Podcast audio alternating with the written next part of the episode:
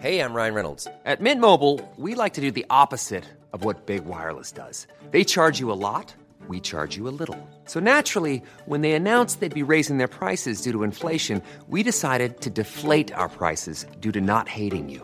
That's right. We're cutting the price of Mint Unlimited from $30 a month to just $15 a month. Give it a try at mintmobile.com slash switch. $45 upfront for three months plus taxes and fees. Promo rate for new customers for limited time. Unlimited more than 40 gigabytes per month. Slows. Full terms at mintmobile.com.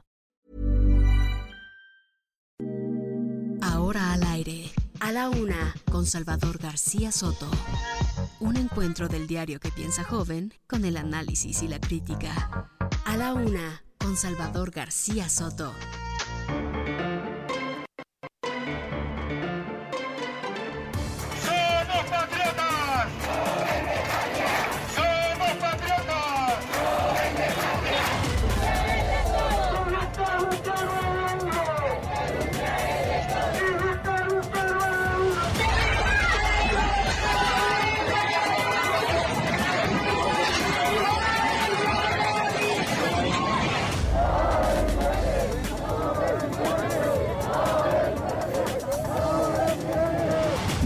Oportuno, no es este, aconsejable el que se suspenda ese proceso de formación.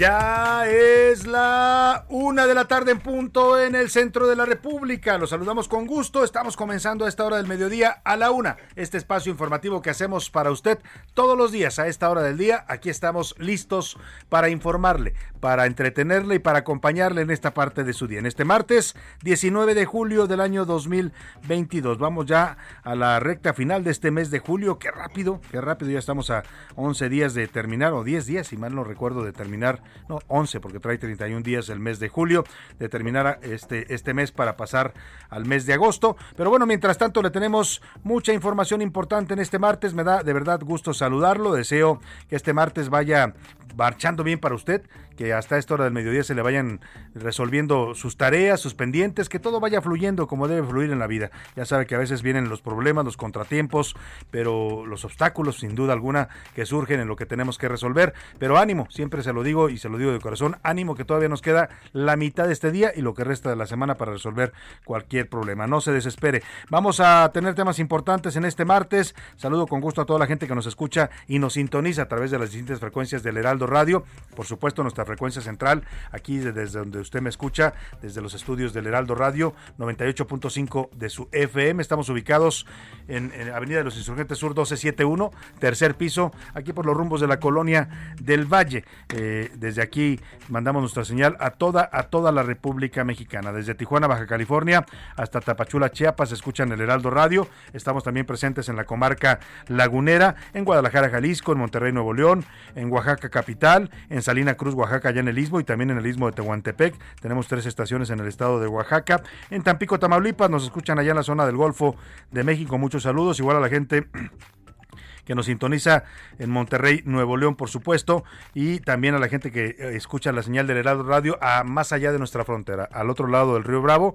La señal del Heraldo Radio suena en McAllen y en Brosville, Texas, a través del eh, FM digital en ambas ciudades. Y en Now Media Radio San Antonio, llegamos con la señal de 1520 de AM de Now Media Radio allá en la ciudad de San Antonio. En Chicago, Illinois, también se escucha el Heraldo Radio. Saludos a todos los paisanos mexicanos, migrantes, a sus familias, a toda la gente que nos escucha allá en Chicago, en Now Media Radio Chicago 102.9 de su FM.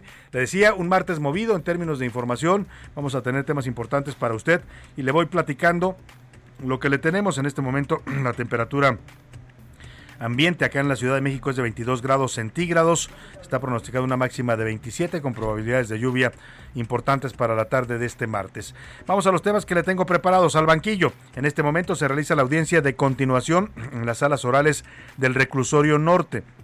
Están compareciendo las 10 personas que fueron imputadas por la balacera del martes pasado ocurrida en el kilómetro 28 de Topilejo, en la alcaldía de Tlalpan. Hoy, por cierto, de este tema le voy a dar detalles. El diario Universal publica un reportaje interesante donde dice que en este, en este tiroteo de Topilejo afloró, afloró una disputa por territorio de la Ciudad de México. Ya se lo habíamos comentado aquí, lo hemos venido siguiendo ese tema entre los grandes grupos del narcotráfico. Dice el Universal que Ovidio, El Mayo y Caro Quintero están peleando el territorio de la Ciudad de México. Dice que las acciones de la Secretaría de Seguridad Ciudadana y la Sedena han frenado la lucha de los grupos criminales por el control de la capital para el trasiego y distribución de drogas. Es un tema de la mayor relevancia para los que vivimos en esta capital y para la República, ¿eh? porque el día que los narcos lleguen a controlar totalmente la Ciudad de México, ya tienen presencia, pero el día que controlan el territorio de la capital, entonces sí, pues esto ya se va a convertir en un narcoestado, que ya en buena medida lo somos, pero ya con la capital controlada por el narco, pues no quedaría más que, si ya controlan casi, casi Palacio Nacional, dicen por ahí, ¿no? Dicen los comentarios, imagínese usted. Vamos a estar hablando de este tema. Revelaron finalmente el dictamen final. Devani Escobar murió por asfixia y sofocamiento en obstrucción de las vías respiratorias. Eh, esto ocurrió tres a cinco días antes de que su cuerpo fuera localizado al fondo de una cisterna en el motel Nueva Castilla. Es decir, a Devani la asfixiaron, la ahogaron y después la tiraron a la cisterna no murió ahogada en la cisterna, como había dicho originalmente la Fiscalía de Nuevo León, por un accidente que se tropezó y se cayó. No, eso es totalmente falso. Ya lo confirmó ayer la tercera autopsia que realizó la Fiscalía de Nuevo León. Ahora lo que falta es que nos digan quién la asesinó y por qué. Y también lo que pregunta la gente es dónde estuvo los días previos a que la tiraran a la cisterna. ¿Dónde estuvo antes de que la mataran? Pues porque hay varios días entre su desaparición y el día que según la fiscalía fue asesinada, de tres a cinco días antes de localizar su cuerpo en el hotel Nueva Castilla. Incómodo, vamos a hablar del juez Juan Pablo Gómez Fierro, se ha vuelto el juez incómodo para el gobierno de la 4T. Una vez más concedió una suspensión ahora contra una multa de casi 10 mil millones de pesos a Iberdrola, la empresa que tanto detesta el presidente López Obrador, esta empresa de origen español, que hoy ya ni siquiera es española, ¿eh? porque la controla el fondo de inversiones estadounidense BlackRock, pero el presidente sigue en su campaña contra Iberdrola y bueno, el juez les da un amparo contra esta multa de casi 10 mil millones que les había puesto el gobierno federal. Ayer también se conoció que este juez le dio un amparo a 10 empresas que pues impugnaron el decreto de la Secretaría de Energía que obligaba a las empresas a comprarle gas y a, solamente a la CFE y a Pemex. Vamos a estar hablando de este juez incómodo. Además, vamos a conversar con Juan Carlos Romero Hicks, diputado del PAN, exgobernador de eh, Guanajuato, sobre la reunión en donde se pidió un cambio en la dirigencia panista. Comienzan ahora los jaloneos en el PAN. Ayer se reunió un grupo de exgobernadores liderados por el actual mandatario de Aguascalientes, Martín Orozco, y proponen pues que haya una sacudida en el PAN y que quieren también garantizar que se eligen a los mejores candidatos, es decir, una disidencia interna a la dirigencia de Marco Cortés. Vamos a hablar también de la nueva época en los deportes, nueva época para las Chivas del Guadalajara, tienen un nuevo delantero y es seleccionado nacional peruano, cambia totalmente ¿eh? la historia de las Chivas. A partir de hoy se rompe este, esta característica que definía el Club Guadalajara de que solamente podían jugar jugadores mexicanos en este club. Es el primer eh, extranjero que va a vestir la camiseta, camiseta rojiblanca y esto pues cambia totalmente la historia del Club de Fútbol Guadalajara, uno de los más antiguos de la Liga de MX aquí en el país. Además, las tres veces medallista olímpica María del Rosario Espinosa va, va a poner en pausa su carrera, anunció que va a ser mamá. Nos va a platicar de todo esto Oscar Mota. Eh, vamos a estar también teniendo temas de entretenimiento con Anaí Arriaga. Así que quédese con nosotros aquí en A la Una. Tenemos un programa con toda la información importante, con todos los temas interesantes y, eh, importantes de este día. Y para que usted participe y nos ayude a hacer este espacio que es suyo, le hago las preguntas de este viernes. Esta es la opinión de hoy pregunta, en la pregunta de día le dije, perdóneme, este viernes, no, este martes, ya quiero que sea viernes, pero no, todavía apenas es martes. Le hago las preguntas de este martes para que usted participe con nosotros, nos dé sus comentarios, opiniones y debatamos juntos los temas de la agenda pública de este país. El primer tema que le pongo sobre la mesa en este martes es la decisión que tomó el presidente López Obrador, su gobierno, de declarar la obra del tren Maya como una, una obra de seguridad nacional. Así la definió el presidente y con este criterio pues evita las impugnaciones, los amparos que habían frenado esta obra. Eh, con todo y amparos de los jueces, el presidente reanudó las obras y como se armó un escándalo, porque todo el mundo dijo, oiga, el presidente está violando pues un amparo del Poder Judicial, lo cual es un desacato, ¿eh?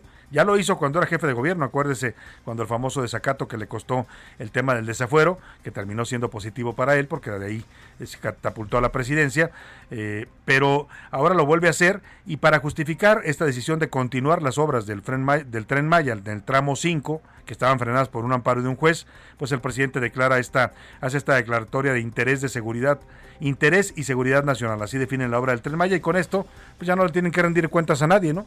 Ya no importa si viola la ley, si destruye la selva, porque es una obra de prioridad nacional y de seguridad nacional. Yo le quiero preguntar, ¿usted cree que es válido que el gobierno tome este tipo de medidas, el presidente, para garantizar sus obras y para no rendir cuentas ni a la ley ni a los ciudadanos? Le doy tres opciones para que me conteste. Si es válido, porque son obras prioritarias.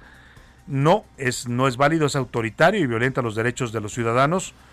O de plano, las obras de este presidente y de este gobierno son auténticos caprichos, por eso actúa como actúa.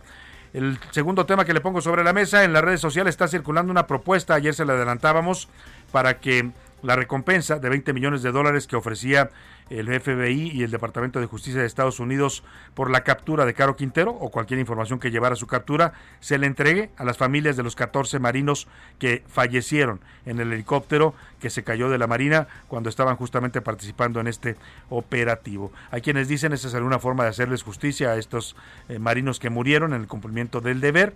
Claro, para esto el gobierno mexicano tendría que planteárselo al gobierno de Estados Unidos, pero ¿qué le parece la propuesta? ¿Le parece que sería algo justo? Le doy le doy tres opciones. Es una buena propuesta, eh, sería justa y ayudaría a las familias de los marinos. No importa lo que hagan, el dinero no les van a, no se los van a dar a sus familiares o bueno, más bien el dinero no regresará a la vida a sus familiares o de plano ese dinero se lo va a quedar el gobierno de Estados Unidos, ¿no? De tontos lo van a andar entregando cuando lo habían ofrecido públicamente. El número para que nos marque 55 18 41 51 99. Nos puede contactar por mensaje de texto de voz, usted lo decide. Aquí lo importante es que su opinión cuenta y sale al aire. Vámonos al resumen de noticias porque esto como el martes ya comenzó. Alza mortal. La Secretaría de Movilidad de la Ciudad de México informó que durante el primer trimestre del 2022 aumentó en 2% la muerte de motociclistas a causa de percances vehiculares. Arranca obra. El gobierno de San Luis Potosí inició la construcción del nuevo Boulevard de Palma de la Cruz, una de las más importantes de la zona metropolitana de la capital del estado. En alerta. Autoridades portuarias de Cabo San Lucas cerraron las playas a la navegación debido al mar de fondo provocado por el huracán Estel, que se encuentra a 500 kilómetros de los cabos. A proceso. Elementos de la Fiscalía de Chihuahua complementaron una orden de aprehensión en contra de Juan Alberto L. por su probable responsabilidad del asesinato de la doctora Maciel Mejía cometido hace ocho días en una vivienda del poblado de San Juanito, municipio de Bocoina. Terror. Dos hombres armados mataron a una persona e hirieron a otras cuatro en un tiroteo la noche de este lunes en París, informó la policía, que indicó que un sospechoso del ataque fue detenido. Una de la tarde con 12 minutos. Vamos a la información en este martes. Le platico los sicarios del cártel de Sinaloa, los que ubican como gente de los Chapitos que fueron detenidos en, en la zona de Topilejo el martes pasado cuando se realizó pues aquella balacera en enfrentamiento con las fuerzas de la policía de la Secretaría de Seguridad Ciudadana, pues están compareciendo en estos momentos, se está realizando una audiencia de continuación en las salas orales del reclusorio norte. Estos 10 eh, sicarios fueron trasladados desde la penal de Santa Marta, donde se encuentran presos, hasta el reclusorio norte para participar en esta audiencia. Desde las 10 de la mañana se los, se los llevaron en medio de un fuerte operativo de seguridad, eh, siete camionetas del agrupamiento Zorro, cinco patrullas de la policía bancaria, cinco del agrupamiento de tránsito y catorce motocicletas vigilaron el traslado de estos presuntos narcotraficantes que están en estos momentos compareciendo ante el juez. Vamos ahí a la zona del reclusorio norte con nuestro reportero Guillermo Martínez que está al pendiente de lo que surja en esta audiencia. Guillermo, te saludo, muy buenas tardes. Excelente tarde, Salvador. Te saludo con gusto y efectivamente nos encontramos en la zona del reclusorio norte. Y es que cerca de las 10 eh, de la mañana con 40 minutos ingresó este convoy bastante nutrido. Les guardaron a las 10 personas que presuntamente participaron en la balacera de Topilejo. Un convoy que salió minutos antes de las 10 de la mañana y prácticamente un trayecto de 45 minutos sobre la zona de la calzada Hermitis Tapalapa, la calzada General Ignacio Zaragoza, parte del circuito interior y el eje central hasta llegar hacia la zona del reclusorio norte. Al menos participaron 100 elementos de la Secretaría de Seguridad Ciudadana, por supuesto resguardando un camión eh, tipo Rino, estos camiones blindados que por supuesto pues iban eh, fuertemente pues escoltados. Eh, hace unos momentos pues llegó también uno de los abogados, uno de los ocho abogados que estarán representando a los diez detenidos y eso es lo que nos ha mencionado. Vamos a escucharlo. Esta audiencia es de vinculación al proceso. Ahorita estamos para ver qué delitos se les van a imputar a los detenidos. Vamos a tratar de desvirtuar los delitos que se están imputando. Todavía tenemos actos de investigación por realizar y ahorita esperamos por lo menos desvirtuar algunos delitos. Pues Salvador, cerca de las 12 del día, pues comenzó esta segunda audiencia, una ausencia de continuidad. Hay que recordar que el pasado viernes para sábado, pues eh, se les dio a conocer a estos 10 sujetos que su detención fue legal. El día de hoy las autoridades intentan pues vincularlos a proceso por los delitos de portación de arma exclusiva del ejército, delitos contra la salud, asociación delictuosa y también intento de homicidio culposo. Se espera también, ya decir pues de este abogado, es que pues estarán cerca de las 8 horas a 10 aproximadamente que dure la audiencia y lo que ya habíamos escuchado y mencionado, que también ellos estarán buscando, pues mencionar que fueron eh, torturados pues estas 10 personas. De momento, Salvador, es el reporte que tenemos. Muchas gracias, Guillermo Martínez. Bueno, pues ahora alegan tortura, ¿no? todos los delincuentes ahora, cuando quieren que lo suelten, alegan tortura. Por cierto, le voy a pedir a José Luis Sánchez que nos dé algunos datos de Miguel Ángel Félix Gallardo. Ayer justamente se publica esta noticia en la que el eh, que fuera también líder de líder de, bueno, tenemos nota, ahora se la voy a poner porque eh, habla justamente de este tema. Ahora, a estos sicarios es una estrategia ya de los de los sicarios y de los narcotraficantes y sus abogados, ¿eh? Si te detienen, tú alega que fuiste torturado y con eso te van a soltar. Así salieron, han salido varios de la cárcel y Miguel Ángel Félix Gallardo, que fue también eh, pues amigo cercano de Caro Quintero, juntos fundaron el cártel de Guadalajara, participó también en toda aquella etapa turbulenta del narcotráfico en los años 80, era director de la policía, bueno, era agente de la Policía Judicial Federal y después se convirtió, se pasó al lado malo, si, no, si es que alguna vez estuvo en el lado bueno, como dicen. El caso es que el señor Félix Gallardo, que está también preso, ya desde hace varios años, acaba de meter pues una, una demanda de amparo en la que pide que se revise su sentencia por eh, delitos contra la salud, eh, su sentencia porque dice que fue torturado, ¿no? que lo torturaron cuando lo detuvieron, hace ya más de 20 años, eh, pero pues con esto está buscando ser liberado de la cárcel. Escuchemos esto. Félix Gallardo, apodado el jefe de jefes y socio cofundador de Caro Quintero del extinto cártel de Guadalajara, busca salir sí o sí de prisión para cumplir su condena en su domicilio. Y es que la defensa argumenta que su salud está deteriorada, además de que fue torturado. Al momento, Gallardo tiene dos sentencias en su contra que suman 76 años por tráfico de drogas y el asesinato del agente de la DEA Kiki Camarena, ocurrido el 9 de febrero de 1986 en Guadalajara pero solamente ha pagado 33 años de su condena. El jefe de jefes ha promovido al menos tres juicios de amparo para obtener prisión domiciliaria y así abandonar Puente Grande, Jalisco, donde permanece recluido desde 1989. Entre las pruebas presentadas por sus abogados se encuentran los resultados del protocolo Estambul, y es que el narcotraficante ha sufrido tortura durante su instancia. Además de su estado de salud, ya que tiene 76 años, perdió la vista de un ojo y la audición de un oído. El mismo Miguel Ángel Félix lo confirmó el año pasado durante una entrevista. Mi salud es pésima. Mi familia está haciendo un hoyo para yo ser enterrado en un árbol. No tengo pronóstico de vida ninguno. La última vez que se le negó este beneficio fue a finales del año, aunque desde los altos mandos de prisión señalaron que estaba jurídicamente listo para salir.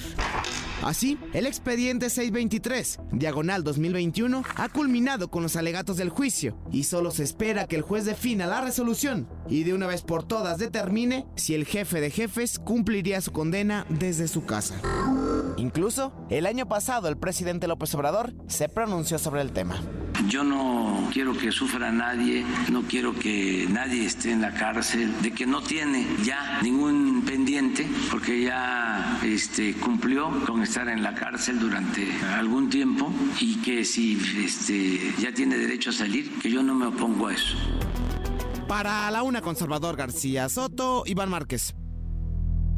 Bueno, pues ahí está lo que le decía, ¿no? Justo lo que piden ahora estos 10 eh, sicarios del cártel de Sinaloa que pues van a alegar tortura para que el juez los deje en libertad, es lo que está pidiendo también pues uno de los grandes personajes del narcotráfico, señor Miguel Ángel Félix Gallardo. A decir, como soltaron a Caro Quintero, ¿no? aunque ya lo volvieron a atrapar, pues a ver si a mí una vez a mí me dejan también salir de la cárcel. Vamos a estar pendientes de este tema por lo pronto. ¿Qué pasó? ¿Qué pasó? Eh, sonó ahí un ruido raro, fueron más bien mis audífonos, pensé que había sido eh, el micrófono. Pero vamos a, otro tema importante. Este martes, también hablando de audiencias judiciales, se reinició a puerta cerrada la audiencia inicial eh, de los acusados, de los funcionarios acusados por el desplome de la línea 12 del metro de la Ciudad de México. Se está llevando a cabo esta audiencia a puerta cerrada. Los abogados de las víctimas han pedido prisión preventiva para los imputados a ocho funcionarios, entre ellos al exdirector del metro, Enrique Orcasitas, podrían ser vinculados a proceso por los presuntos delitos de homicidio, lesiones y daños. Todos, todos ellos delitos culposos. Al llegar a la audiencia, el señor Orcasitas, que es el principal acusado de este grupo de ocho funcionarios, se dijo confiado en que la justicia le favorecerá. Tranquilo, yo soy inocente. La obra es una obra clase mundial, está bien hecha, bien diseñada y bien construida. Y tengo plena confianza en el sistema de justicia. Es todo. Estamos tranquilos, confiados en que cumplimos con nuestro deber, con, con las obligaciones jurídicas que tuvimos a nuestro cargo y que la obra está bien hecha, está bien diseñada, bien construida y que somos inocentes, cumplimos con nuestras obligaciones. Pues ahí está lo que dice Enrique Orcasitas, que fue el encargado del proyecto ejecutivo Metro, que construyó esta obra. Él dice estuvo bien hecha, bien diseñada, bien construida.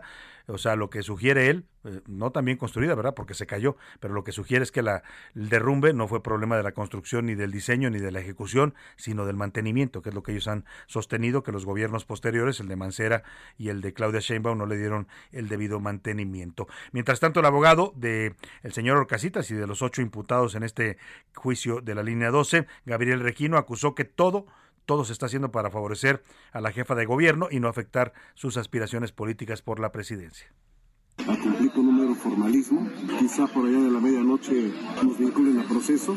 Es la crónica de, una burla a las víctimas. La vinculación a proceso no significa que seamos responsables. Estamos ante una pantomima electoral disfrazada de proceso penal, con chivos expiatorios para no afectar las aspiraciones políticas de la jefa de gobierno de la ciudad con chivos expiatorios, dice el señor Gabriel Regino, y pues dice que todo es para tapar a, ya escuchó usted quién, a, la jefa de gobierno y su proyecto político.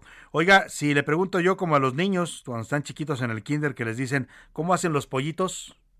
Pues pío pío. ¿No? Y es que le voy a hablar del señor Pío López Obrador, hermano del presidente, que rompió el silencio, habló después de los videos en donde se le veía en agosto de 2020 recibir dinero en sobres amarillos por parte de David León, dinero que nunca supimos de dónde venía ni a dónde iba. Todos suponemos, ¿no? Ahí todo el mundo dice que venía del gobierno de Chiapas para el que trabajaba el señor David León y que iba pues a financiar el proyecto de López Obrador, su campaña para ser eh, candidato a la presidencia por Morena. En esta charla que tuvo con el medio Expansión, el señor Pío López Obrador dijo, por ejemplo, que estos videos dañaron su imagen, que él es el primer interesado en que se haya un fallo ya de la Fiscalía General de la República sobre este tema. Eso ya le corresponde al Poder, digamos, judicial, digamos, establecer, digamos, las sanciones correspondientes. En el caso de nosotros, eh, vamos a ir hasta sus últimas consecuencias, hasta donde tope y hasta que rechine. Es decir, vamos a hacer uso de todas las armas, de, todas las, de todos los elementos que la ley pone en nuestras manos hasta que se investigue este caso a fondo, se esclarezcan los hechos y se haga justicia. Yo no estoy pidiendo un favor a nadie, a ningún funcionario, de ningún nivel de gobierno de nuestro país. Y fíjese lo que son las cosas. El señor Pío López Obrador dice que la, la, Fiscalía General de la República no ha hecho su trabajo, que no ha dado un fallo ya en esto y que se han tardado, pues como se tardan en todo. No lo sé. Es una de las cosas que me llaman mucho la atención, poderosamente la, la, vaya la atención. Eh, creo yo que es una institución que, cuya función, o una de las funciones ahí, fundamentales o prioritarias, es precisamente la investigar. Y en, y en este caso no, no ha investigado absolutamente nada. Pues eso, dice, dice el hermano del presidente López Obrador, que con los recursos que él recibía en esos sobres amarillos no se hizo nada, que eran pocos recursos, pues era poquito dinero. No se hizo nada con, vaya, con este recurso. Eh, con este recurso, se, ¿cómo se llama? Se utilizaron ese recurso que, que además estos señores, digamos, de la televisión y nuestros adversarios, bueno, pues ahí exageran que fueron yo no sé cuánto, que millones, etcétera, etcétera. Aportaciones, fueron aportaciones. O sea, para apoyar, digamos, al movimiento con el tema, digamos, de gastos menores aportaciones para apoyar al movimiento y que no se hizo nada. Me voy a la pausa y regreso con usted aquí en la Una. Estás escuchando A la Una con Salvador García Soto. Regresamos. Heraldo Radio, con la H que sí suena y ahora también se escucha. Sigue escuchando A la Una con Salvador García Soto. Ahora, la rima de Valdés. O de Valdés, la rima. En este mundo tal vez algo está bastante raro. Por favor, háganme el paro y explíquenmelo otra vez. Es que todo está al revés. Criminales en la calle andan libres. ¡Qué de braille! Inocentes en prisión. Parece un peliculón. Y ya salió otro detalle. Jefe de jefes le llaman al señor Félix Gallardo, que más temprano que tardo dice que afuera lo aman y su presencia reclaman y que mejor en su casa purgue condena. ¿Qué pasa? Excarcelan criminales que son internacionales. Esta cosa me rebasa. Como la ven, compatriotas, el jefe de la nación dijo que la corrupción ya se acabó. Palabrotas al aire que están remotas de la realidad actual. El ambiente nacional nos dice que aquí no hay ley, que deje de hacerse buey el del Poder Judicial. La luna se está peinando. En los espejos del río. Y un toro la está mirando. Entre las jaras escondido. Cuando llega la alegre mañana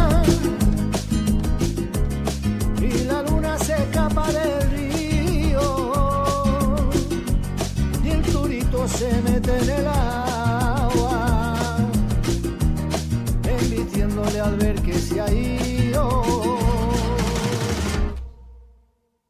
Y ese toro enamorado de la luna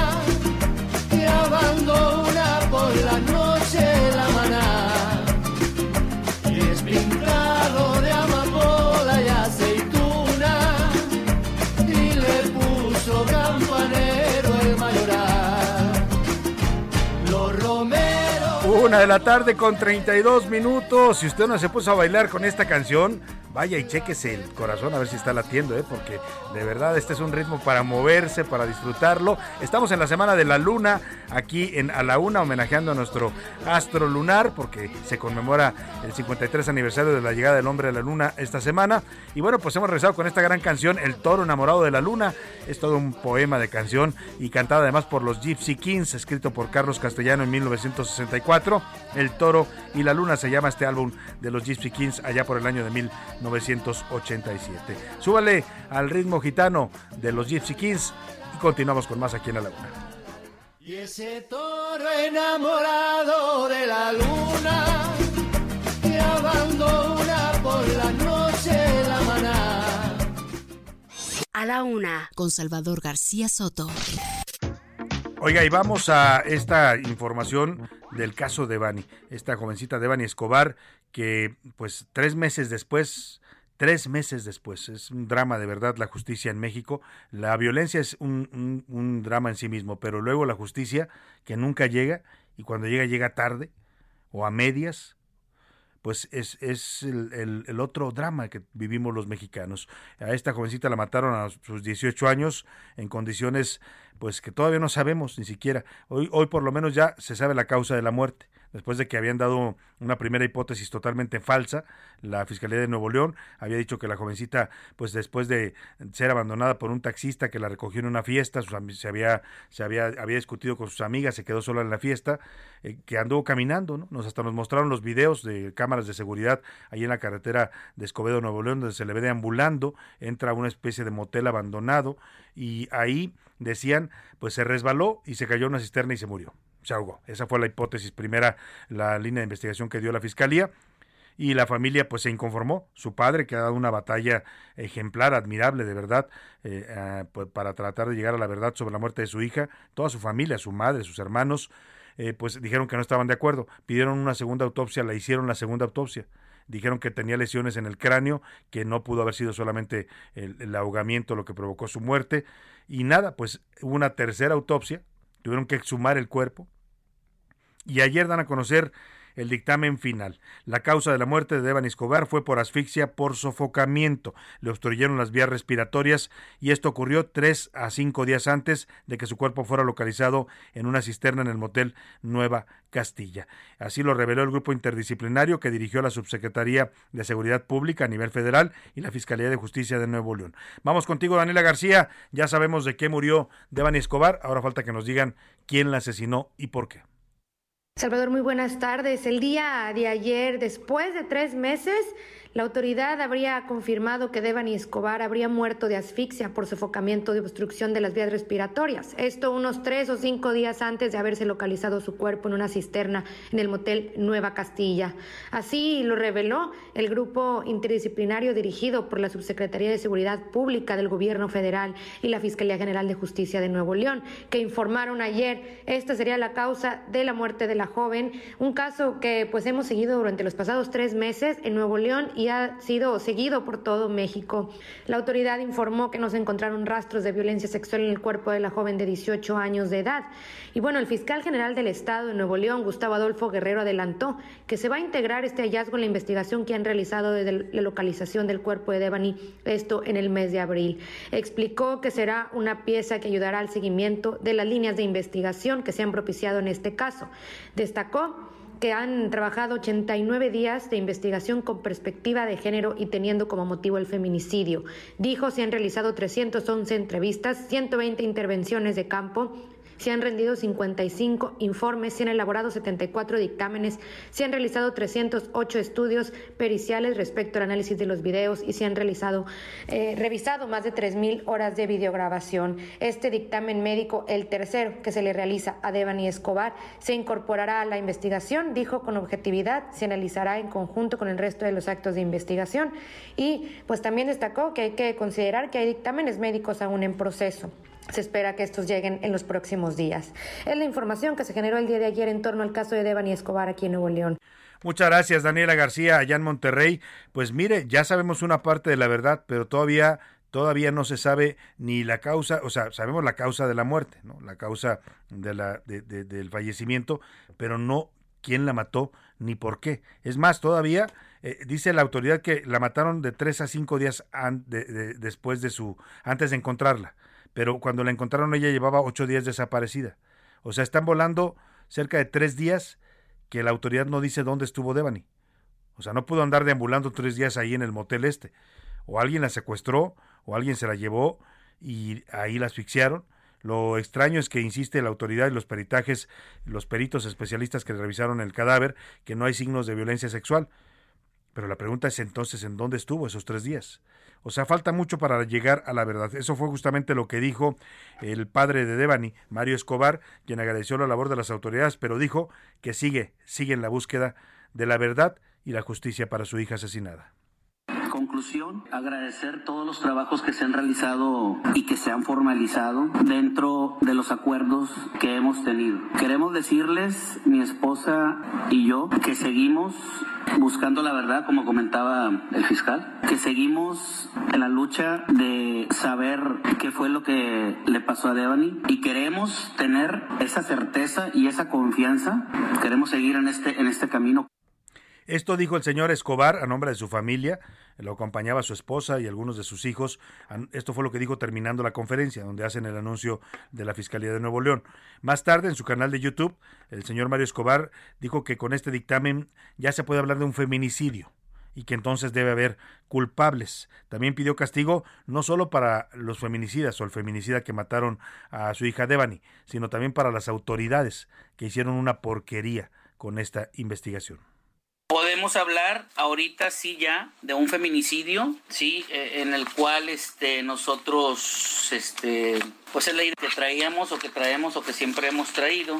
Por eso les pedimos que sean parte de la justicia, que levanten la voz y nos den esa luz que necesitamos para estar en paz. Pues ahí está lo que dice eh, don Mario Escobar. Estaba más moderado en la conferencia que dio después de, o en la entrevista que dio después de la conferencia de prensa. Acá ya se avienta más fuerte. El señor, eh, pues no lo dice por su nombre, pero se refiere a la actuación del fiscal Gustavo Adolfo Guerrero, que es el fiscal de justicia de Nuevo León. Pues ahí estamos con ese tema. Todavía tres meses después seguimos con dudas y preguntas sobre la muerte de esta jovencita Devani Escobar. Y mire, en su caso por lo menos el escándalo mediático sirvió para que tres meses después tengamos esta información. En el caso de muchas otras jóvenes y mujeres asesinadas en México, ni siquiera, ni siquiera se avanza en las investigaciones. Vamos a otro tema eh, eh, conocimos la historia del hermano incómodo, ¿se acuerdan, no? La conocimos en el sexenio de Carlos Salinas, el hermano incómodo era Raúl Salinas, la vimos reeditada en otros sexenios, ¿no? Eh, con Vicente Fox fue más bien la esposa incómoda, ¿no? Que era Martita Sagún, ahí ya fue esposa incómoda. Con Calderón, pues no tuvo hijos incómodos, si acaso por ahí un hermano, no se hablaba del hermano este que estuvo metido en un escándalo de un software que le contrató el gobierno, un hermano creo que de Margarita Zavala, ¿no? Eh, que estuvo metido con un contrato de gobierno. Eh, y en el gobierno de, de Peña Nieto, pues pues, eh, pues sí, hubo el compadres incómodos, el señor Juan Armando Hinojosa, que era el contratista del grupo IGA, el favorito, hubo pues también eh, una esposa que tampoco fue tan cómoda, ¿no? Que terminaron incluso peleados. Y en el presidente Calderón, pues también ya tiene sus hermanos incómodos, ¿no? El señor eh, Pío López Obrador, que justamente lo escuchábamos hablar hace un rato, diciendo que, no, hombre, no, no hicimos nada con ese dinero, fue nada más aportaciones. Casi, casi dijo, hombre, fue para comprar los chicles de, de, de Andrés Manuel, ¿no? O sea, ¿Cómo que no hicieron nada? Pues eran sobres. Cuando uno revisa las cantidades, le entregaron más de un millón de pesos según la lista que tenía el señor eh, David León.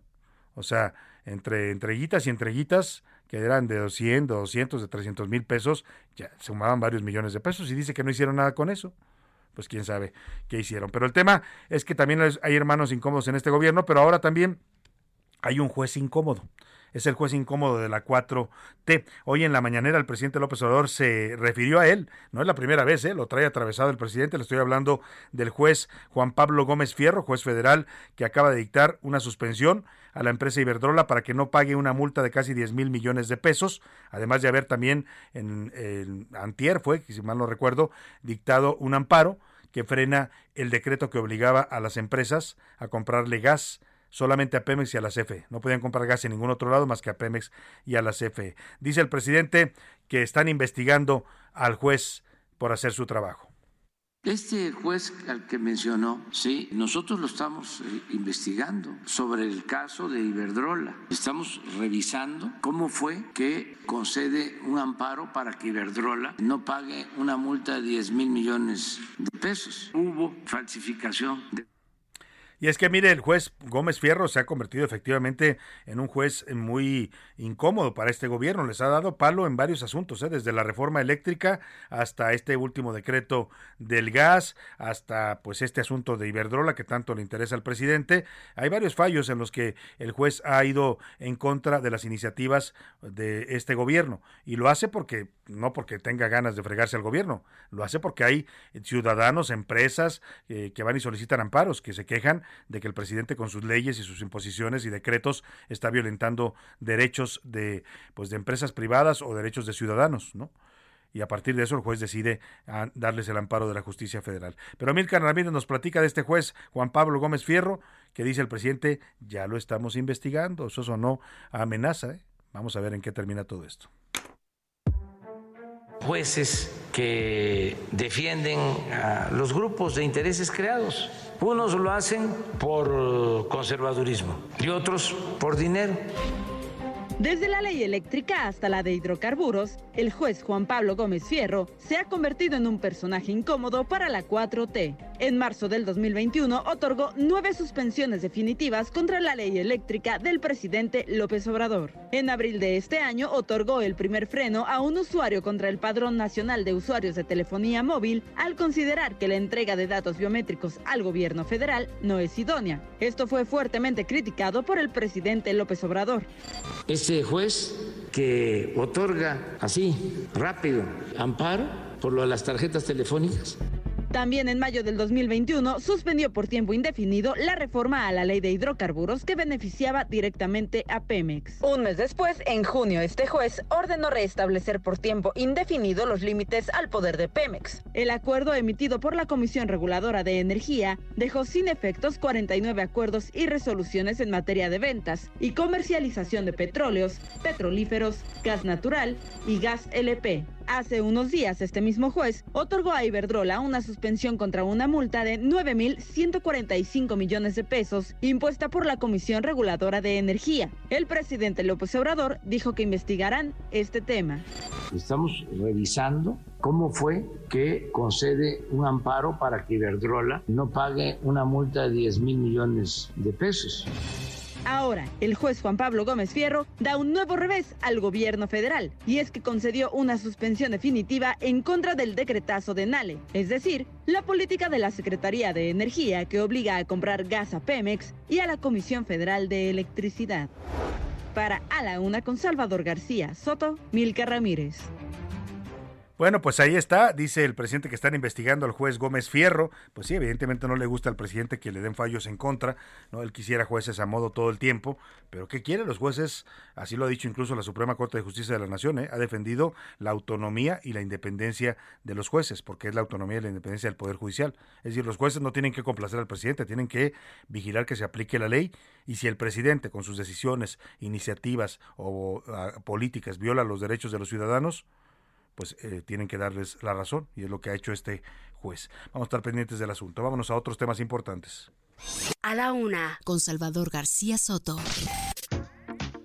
Oiga, y bueno, pues eh, el ambiente político está intenso a partir de pues los aspirantes presidenciales que ya andan desatados por todos lados, ¿no? Ya la jefa de gobierno hace conciertos masivos, no le importa el COVID y, dice que es un gran éxito y, y, la maldita vecindad grita que es el tiempo de las mujeres. Marcelo Ebrard anda en, en el extranjero pues promoviendo in, inversiones para México, pero al mismo tiempo promoviendo su imagen. Ricardo Monreal anda cantando rap, ¿no? Buscando que lo consideren corcholata. Dan Augusto da discursos, ¿no? De paz y de reconciliación, ¿no? Pues que se los diga al presidente, a su amigo el presidente, que lo convenza de que necesitamos paz en México y reconciliación, pero lo dice en el contexto de Estados Unidos y Cuba, ¿no? Ayer en un discurso por el aniversario de Benito Juárez y inauguraron una sala en Palacio Nacional y presumieron mucho este discurso de Adán Augusto, ay, que el presidente quiere la conciliación y la unidad, pues sí, pues lástima que la quiera nada más en el extranjero, pero aquí no, aquí le gusta estar guerreando y peleando todos los días y dividiendo a los mexicanos. Pero bueno, le digo esto porque el ambiente está intenso, ya hemos visto cómo están las cosas en eh, el tema pues de Morena, que está acelerado con sus tiempos, ya sacando candidatos un año antes de las elecciones del Estado de México y de Coahuila. Eh, las cosas en el PRI se han complicado a partir de las acusaciones contra Alejandro Moreno Cárdenas y grupos internos de exdirigentes que le dicen, pues mejor renuncia, ¿no? Y ya déjanos eh, el partido porque está, estás haciéndole daño. Y ahora viene el turno del PAN.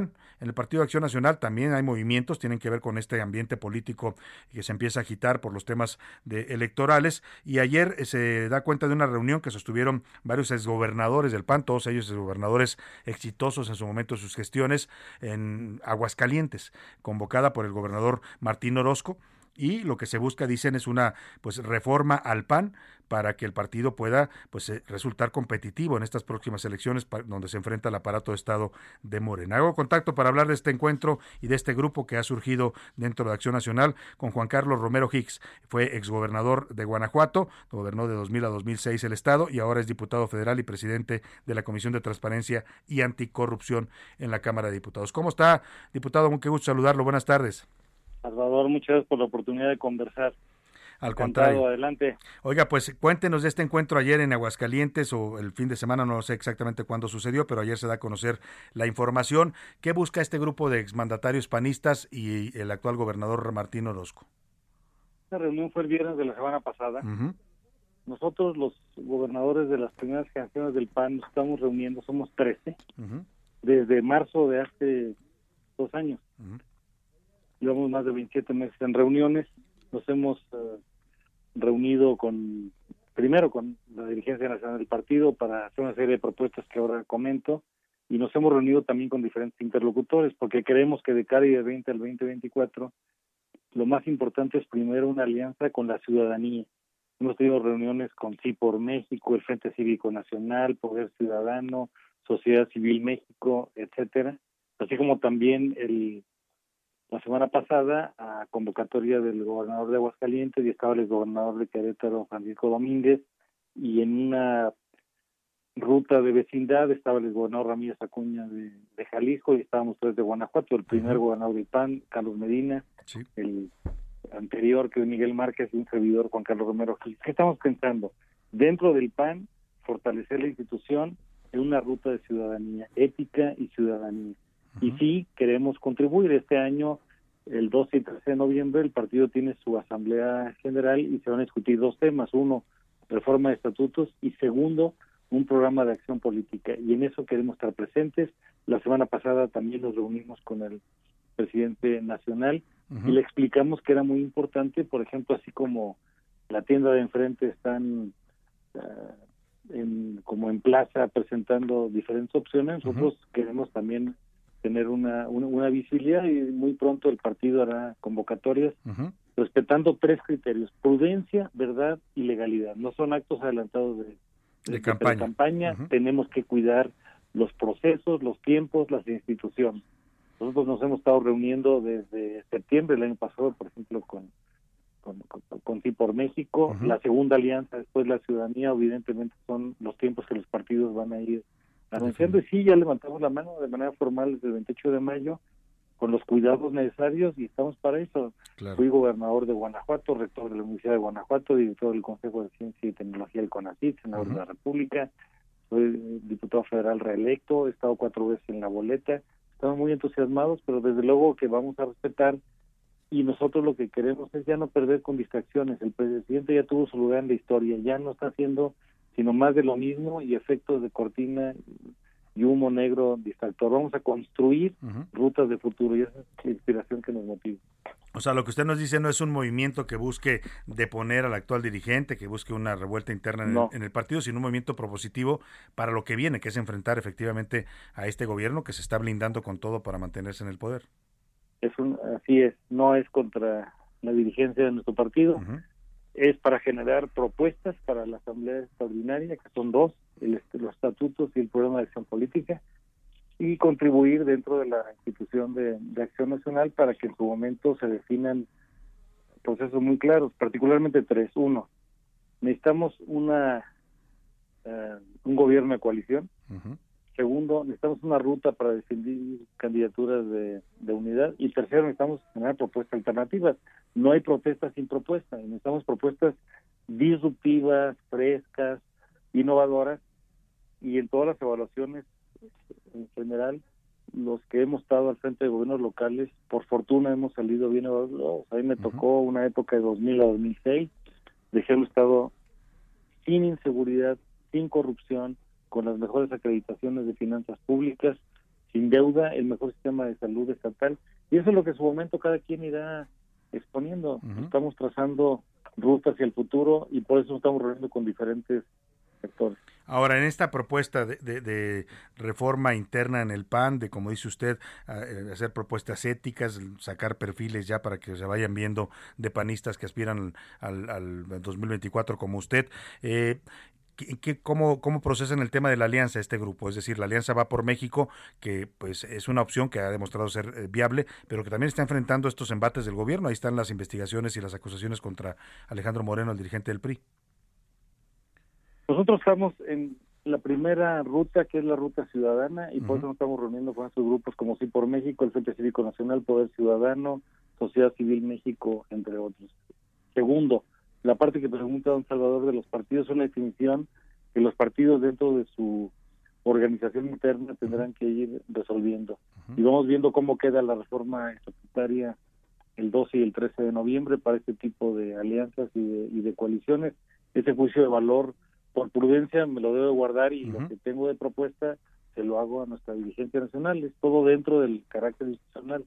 Al final, quienes quedan en esta alianza de, de partidos es una definición que tomarán los órganos correspondientes de cada partido político. Pues estaremos atentos a este grupo de exgobernadores, interesantes nombres sin duda, perfiles como el de usted, y estaremos siguiéndolos de cerca en esta propuesta de un PAN renovado y más fuerte para la competencia. Le agradezco mucho, Juan Carlos Romero Hicks. México nos necesita y vamos a trabajar en esa dirección. Buen día, un abrazo. Muy buen día, igualmente para usted. Vámonos a la pausa con música, lo voy a dejar con La Última Luna. Ayer escuchamos la versión original de Lucho Dala, ahora viene la de Manuel. Voy a la pausa y regreso a la segunda hora de A la Una.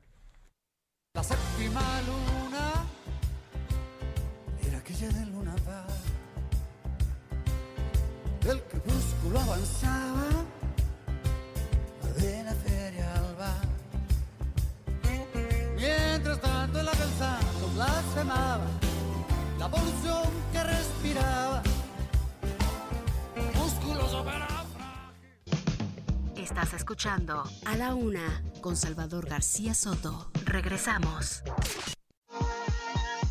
Ya estamos de vuelta con A la Una con Salvador García Soto.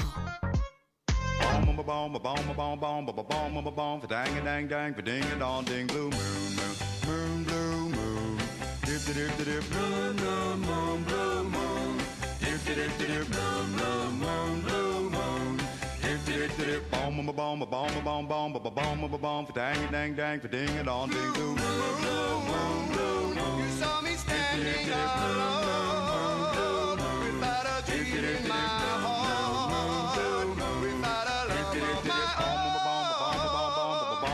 Boom, for dang, dang, dang, for ding it on, ding, boom, boom, boom, boom. You knew just what I was there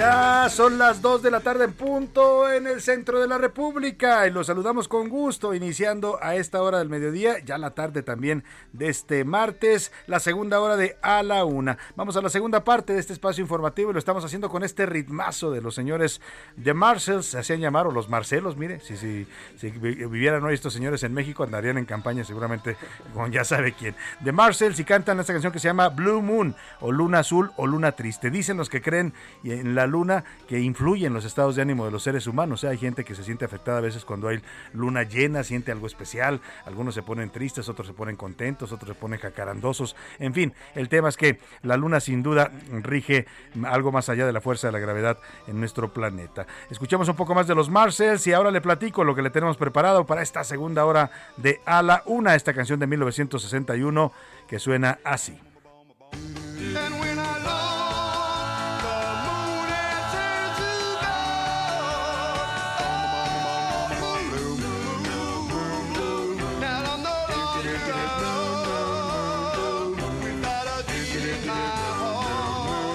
Con grandes coros, además, este bom, bom, bom, bom. ¿no? Qué, buen- qué bien suena, ¿no? Todavía lo usaron después en muchas canciones, ¿eh? como, como sample este, este eh, coro vocal de los Blue, de los de la Blue Moon, de los Marcels o los Marcelos. Oiga, y vámonos, si le parece, a los temas que le tenemos preparados aquí en A la Una. Primero déjame agradecerle, de verdad, te lo agradezco de corazón que continúe informándose con nosotros en esta segunda hora. Si nos está escuchando desde la una que comenzamos este espacio, gracias de verdad por su preferencia.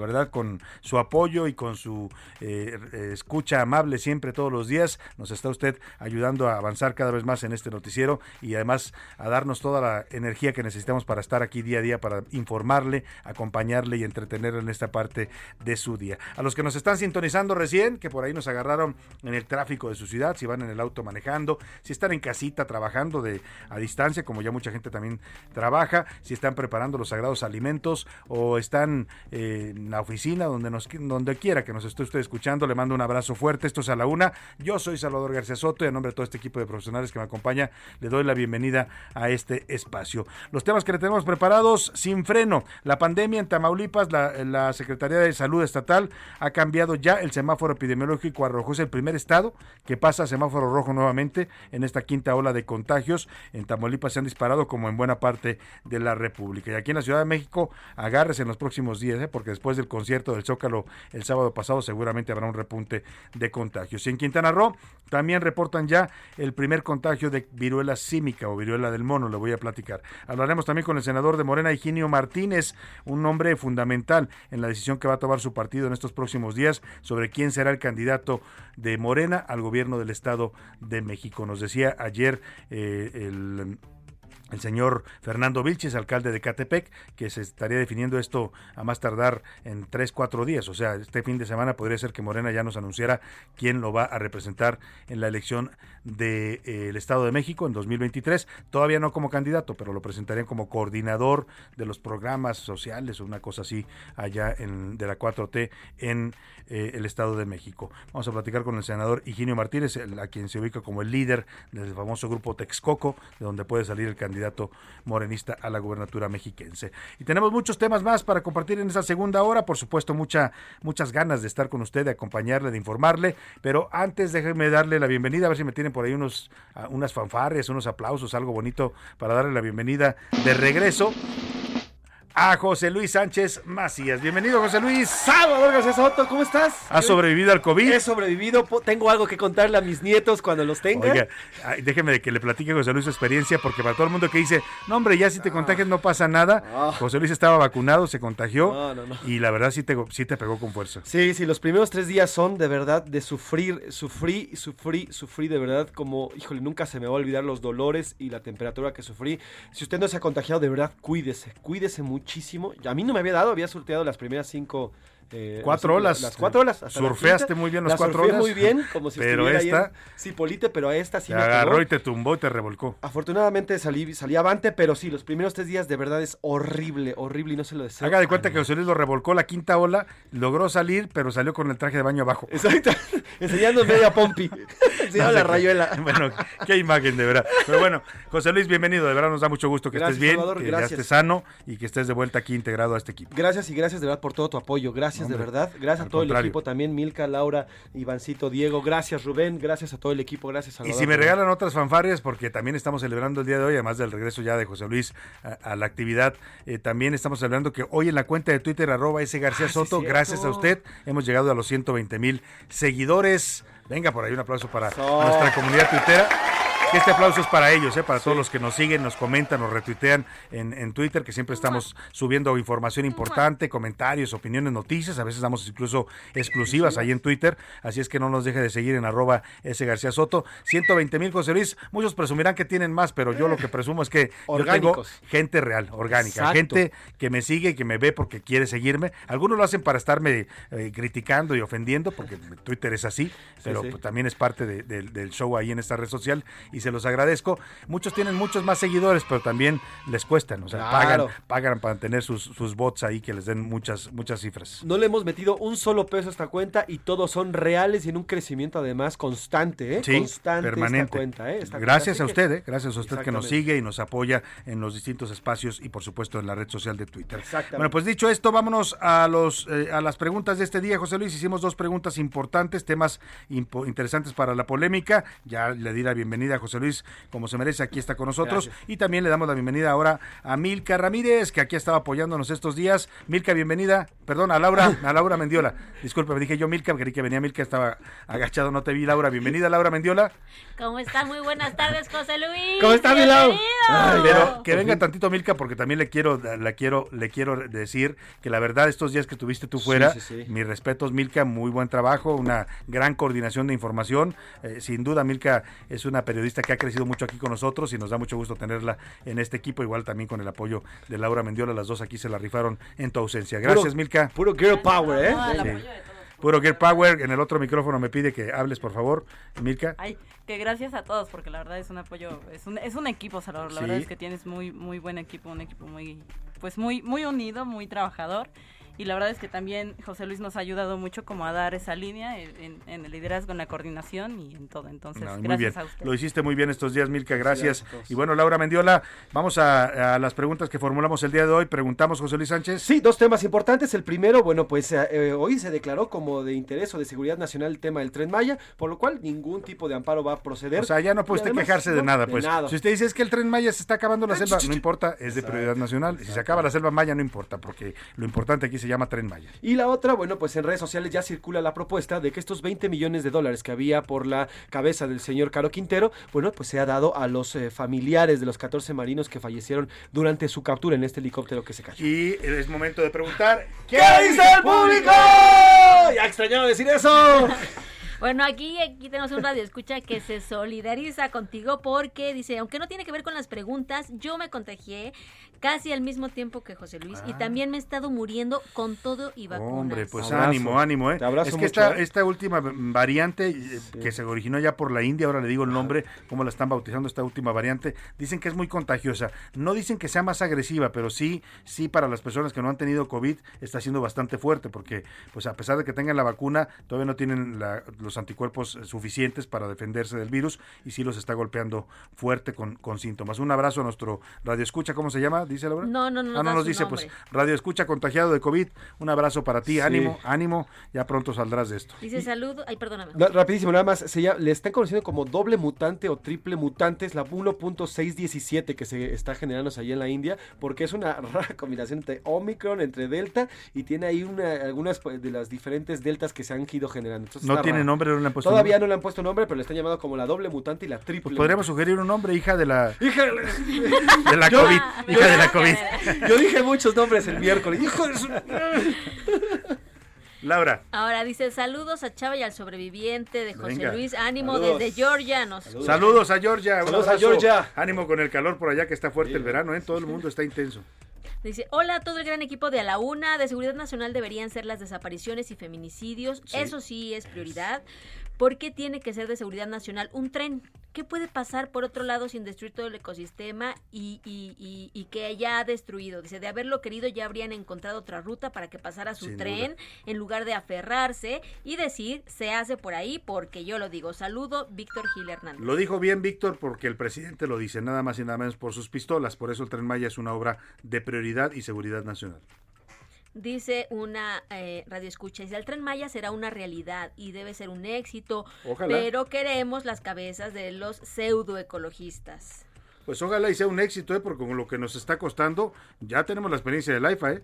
mucho dinero invertido y pocos resultados hasta ahora. Ahí está el AIFA solo mosqueándose, ¿no? Na- nada más vuelan las moscas en ese aeropuerto porque los aviones cada vez son más escasos y, y de- a mí me han dicho que ahora para agosto ya iba a haber 100 vuelos diarios, pero estamos lejísimos. Hay pues, unos 7 vuelos diarios y van semivacíos la mayoría de Hay ellos. vuelos que incluso hay más tripulación que pasajeros del AIFA que han salido. Así ¿eh? es. Así es. Luego también nos dice, Salvador, buenas tardes, ahora resulta que el corrupto de Pío pide que la justicia sea expedita en su caso. Piensa que ser hermano del presidente, hasta disculpas le deberíamos de pedir por las corruptelas que hizo. Además, argumentando que era poquito dinero y era para la causa, no más que nos diga cuántos sobres recibía y cada cuándo. Cínico desvergonzado. Pues sí, dice que era poquito y que pues, ay, no, no, no se usó para nada, para el movimiento nada más, ¿no? Ay, nada más, para los Nomás, chescos, para las tortas. Hola Salvador, soy Ricardo Cosio Ibarra. La decisión de declarar de seguridad nacional al tren Maya es de un dictador, ya que no existe razón para esa declaración. Saludos. No, no hay nada que lo justifique. Es un proyecto atractivo para el sureste, sí, ¿eh? La gente allá quiere el Tren Maya, eso es una, una realidad, porque va a, pro- va, pues se supone que va a promover el turismo, va a promover que los turistas que llegan a Cancún puedan recorrer eh, todas las zonas arqueológicas, pueden ir hasta Campeche, a donde quieran del sureste, a Chiapas, etcétera. Es un proyecto que promete ser rentable, sí lo promete. pero de eso hacer una obra de prioridad nacional, pues eso, o de seguridad nacional, pues eso es muy diferente. Dice hola, buenas tardes a todos, a este gran equipo. Acerca de la recompensa, tengo dos apreciaciones. Primero, no se cumple con la condición, pues nadie dio información para atrapar al capo. Ni siquiera nuestro gobierno, pues la DEA lo estuvo localizando, pero no podrían entrar a nuestro territorio para atraparlo. Y la segunda, quien debe procurar darle la mejor atención a las familias es el gobierno, pues los marinos murieron en cumplimiento de su deber, Claro. pero el presidente ni siquiera fue para ir a su funeral. No, no fue al funeral. Les dio una condolencia ayer, eh, casi tres días después. Las- los, los, eh, les mandó mensaje de condolencia más rápido el gobierno de Estados Unidos, que ese mismo día en la noche ya había un comunicado donde lamentaban la muerte de los marinos. De hecho, ellos fueron los que nos dijeron, ¿eh? como siempre las noticias nos llegan desde. Washington. Ellos fueron los que nos dijeron los marinos cayeron y murieron en el operativo contra Caro Quintero, porque aquí la Marina no lo quería reconocer. Pero sí, tiene la razón. Bueno, es una propuesta que circula y se la quisimos preguntar simplemente. Y rápidamente vamos con esta última. Buenas tardes, Salvador, y al mejor equipo de la Eso. radio. Gracias, gracias. Soy. Alberto de Colima. Dice, el decretar al tren Maya como obra de seguridad nacional es solo una artimaña del niño berrinchudo de Palacio para burlar la ley. Y sí, debería darse la recompensa a los familiares de los marinos muertos. Ah, bueno, a él le gusta la propuesta. Y, y ojo con el tren Maya. Nadie está en contra del tren Maya. Yo nunca he estado en contra de que se haga, que lo hagan. Qué bueno. Lo que se cuestionó es por qué tenía que pasar por esa zona de la selva, afectando la selva, afectando la flora, la fauna y poniendo en riesgo los mantos acuíferos que hay abajo, que son tan valiosos. Toda esta zona de cavernas, de cenotes. Eso es lo que se cuestionó. Un tramo del tren. ¿no? Y es lo que los jueces pidieron que se parara hasta que no se diera la manifestación de impacto ambiental. Pero el presidente, como bien dice eh, nuestro escucha como niño berrinchudo, dijo, ah, pues me quieren bloquear mi obra, pues entonces ahí les va. Lo hago porque lo hago y es de prioridad y seguridad nacional. Pues sí, la verdad que sí son rasgos dignos de un dictador. Vámonos a La la, comunidad comunidad, tuitera. ¿Qué dice? Oigan, rapidísimo, les quiero comentar. Las listas, las playlists que tenemos eh, y que ponemos aquí Ah, ya. esa es una buena noticia que le trajo José Luis, porque la semana pasada un radio escucha nos pidió que por qué no hacíamos playlists de estas selecciones musicales que se hacen, eh, algunas de ellas muy buenas, las hacía Priscila Reyes, ahora también las está haciendo José Luis Sánchez, sobre eh, la música que tocamos cada semana, los, la música temática, pues nuestra semana musical aquí en A la Una, la semana pasada fue del, del género del rock, ¿no? Y ahora estamos con el tema de la luna, y la noticia es que ya tenemos Ya tenemos playlist, ya tenemos canal oficial de A la Una y ahorita vamos a subirle a tus cuentas, Salvador, eh, los links para que usted, si está cocinando, si está chambeando, si está haciendo ejercicio, si está caminando, si viene manejando, pueda escuchar, además del programa en Spotify, pueda escuchar nuestras playlists. la Está en. Spotify. Está en Spotify. Eh, eh, usted puede, si no tiene una cuenta premium, puede hacerlo gratuitamente y escucharlos gratuitamente en esta plataforma. Y ahorita en tus redes sociales, Salvador, las vamos a compartir. Vamos a compartir el link. vaya Vamos a empezar con la semana del rock, que ya está terminada, fue la de la semana pasada, y vamos a subir la de la luna, que apenas lleva un día y lo que va de hoy, pero vamos a ir subiendo las canciones conforme vayan saliendo al aire. Así es. y bueno, pues arroba ese García Soto sobre el tema de las redes sociales, esto de la recompensa de los 20 millones de dólares a los familiares de los marinos, el 68%, 69% dice es una buena propuesta y apoyamos esta propuesta. Solamente el 8% dice que eso no les va a dar consuelo y el 24% restante que eh, Estados Unidos se va a quedar con esta lana. Y sobre la declaratoria que hizo el gobierno del presidente López Obrador como de seguridad nacional, el tren Maya, el 8.4% dice sí, hay que declararla porque son obras prioritarias, 8.4%, el 60% dice no, es, un, eh, es una declaración autoritaria por parte del presidente y el 36% restante dice sus obras son simples caprichos, son caprichos y nada más. Bueno, pues ahí está la opinión de nuestro público. Sígase comunicando y contactando con nosotros en Twitter, en, en el 55 18 41 51 99. Por lo pronto, gracias José Luis, bienvenido de nuevo. Gracias, Salvador, un placer. Un gusto que estés aquí. Vámonos a otros temas importantes. A la una, con Salvador García Soto. Oiga, ya hace, hace rato platicábamos de lo que viene en las elecciones del próximo año, Estado de México y Coahuila, y cómo los tiempos se están acelerando. Morena está ya pues a nada de definir a quién va a ser su, su prospecto para la gubernatura del Estado de México, en esta figura que ellos designan, que es un coordinador estatal. Y para hablar de este tema, tengo el gusto de saludar en la línea telefónica a uno de los personajes más importantes en este proceso interno de Morena, al senador morenista Higinio Martínez. ¿Cómo está? Qué gusto saludarlo, senador. Buenas tardes. Hola, muchas gracias y gracias por tus palabras. No, hombre, al contrario, sabemos que es usted una figura importante ahí en el partido, que tiene un peso específico, y a partir de eso queremos preguntarle cómo ve este proceso que ya está pues en pleno desarrollo. Eh, eh, pronto sabremos quién es el coordinador estatal o coordinadora estatal designado para volverse después candidato a la gubernatura del Estado de México. ¿Cómo lo está observando, senador? Pues mira, a diferencia de otros estados que recientemente hubo el mismo procedimiento, yo veo tranquilo en este aspecto a, a los mexiquenses, principalmente a los que deseamos ocupar esa designación, esa denominación. La verdad es que en mi caso, por ejemplo, yo ya dije, ya hice un recorrido de dos años por todo el Estado de México, más de 100 municipios, con miles y miles de personas hablé. Ahora toca a la Dirección Nacional, mediante el mecanismo de encuestas y todo lo que ellos decidan hacer, tomar esa decisión. Entonces yo estoy listo, por ejemplo, para la decisión, sea a mi favor o esta sea no A sea a mi favor, estoy estoy preparado, pero por lo que veo, pues también de los demás compañeros no veo, este, digo, no conozco a los 67, tú ya sabes que hubo Sí, una lista son de muchos. 67. Ujú. La verdad es que conozco a siete, Ujú. pero bueno, así están las reglas. Pero lo veo tranquilo, esperando que el partido tome la mejor decisión. Es lo más importante. No para el partido, para el Estado de México, para 18 millones de mexicanos. Es la importancia de la decisión del Comité Nacional del Partido. Por lo que me dice usted, confía en el proceso, en el resultado que, se, que arrojen estas encuestas, ya una vez que se depure, como dice usted, la lista de los 67 y vayan solamente los finalistas a otra encuesta que ocurrirá en los próximos días. Eh, eh, ahora, ¿de qué depende?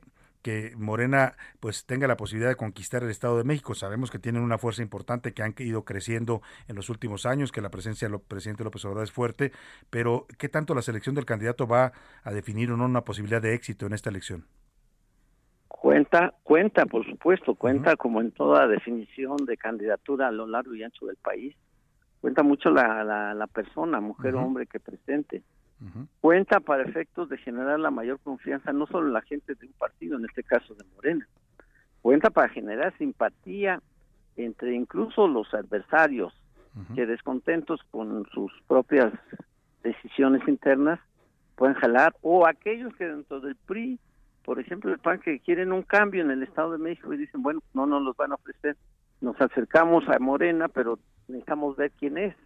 Entonces, claro que cuenta la la definición y después pues cuenta mucho más porque se trata no solo de ganar una elección, es que en verdad ahora a mí eh, yo tengo mi trabajo va, va más allá de la elección, mi trabajo va más en pensar los seis años de gobierno.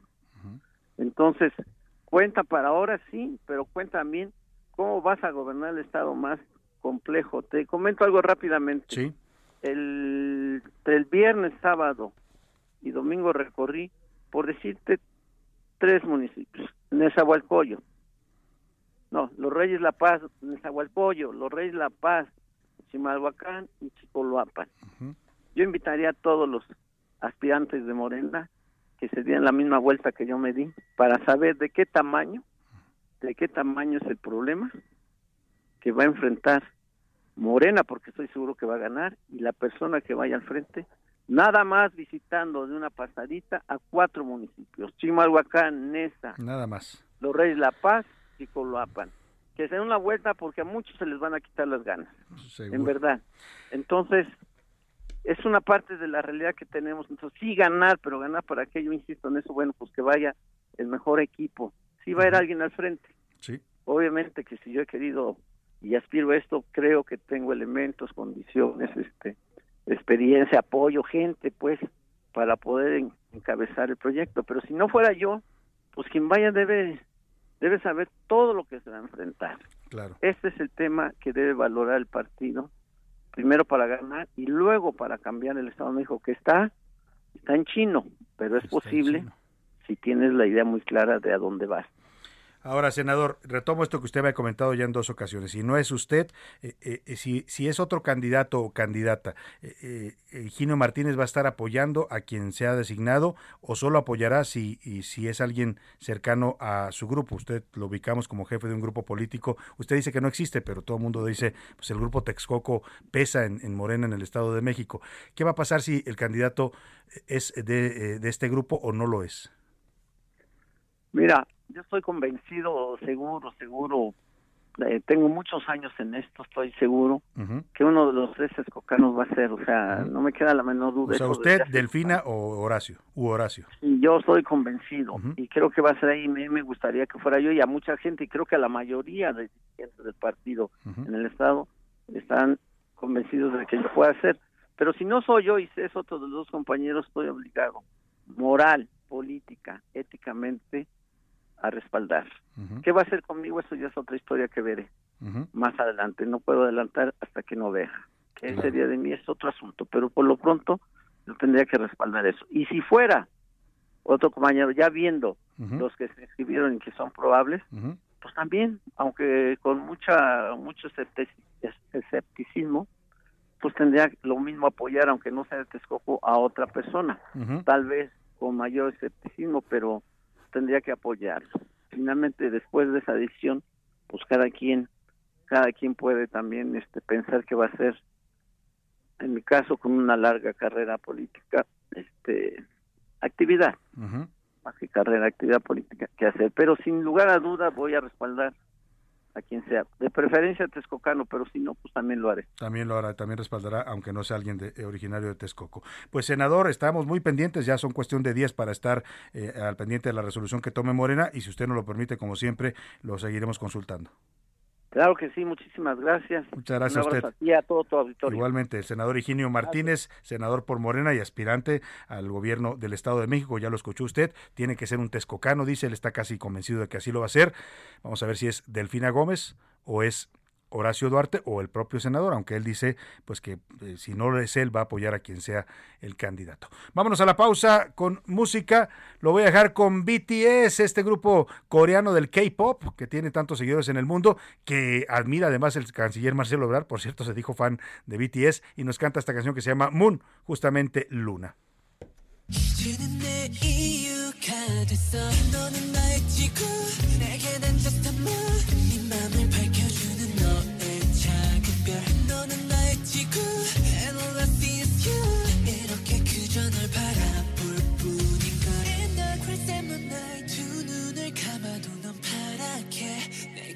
내게 밀려와 In the full moonlight 두 눈을 뜨고서 널 담아도 괜찮은 걸까 Estás escuchando A la Una con Salvador García Soto. Regresamos. Heraldo Radio, la H se lee, se comparte, se ve y ahora también se escucha.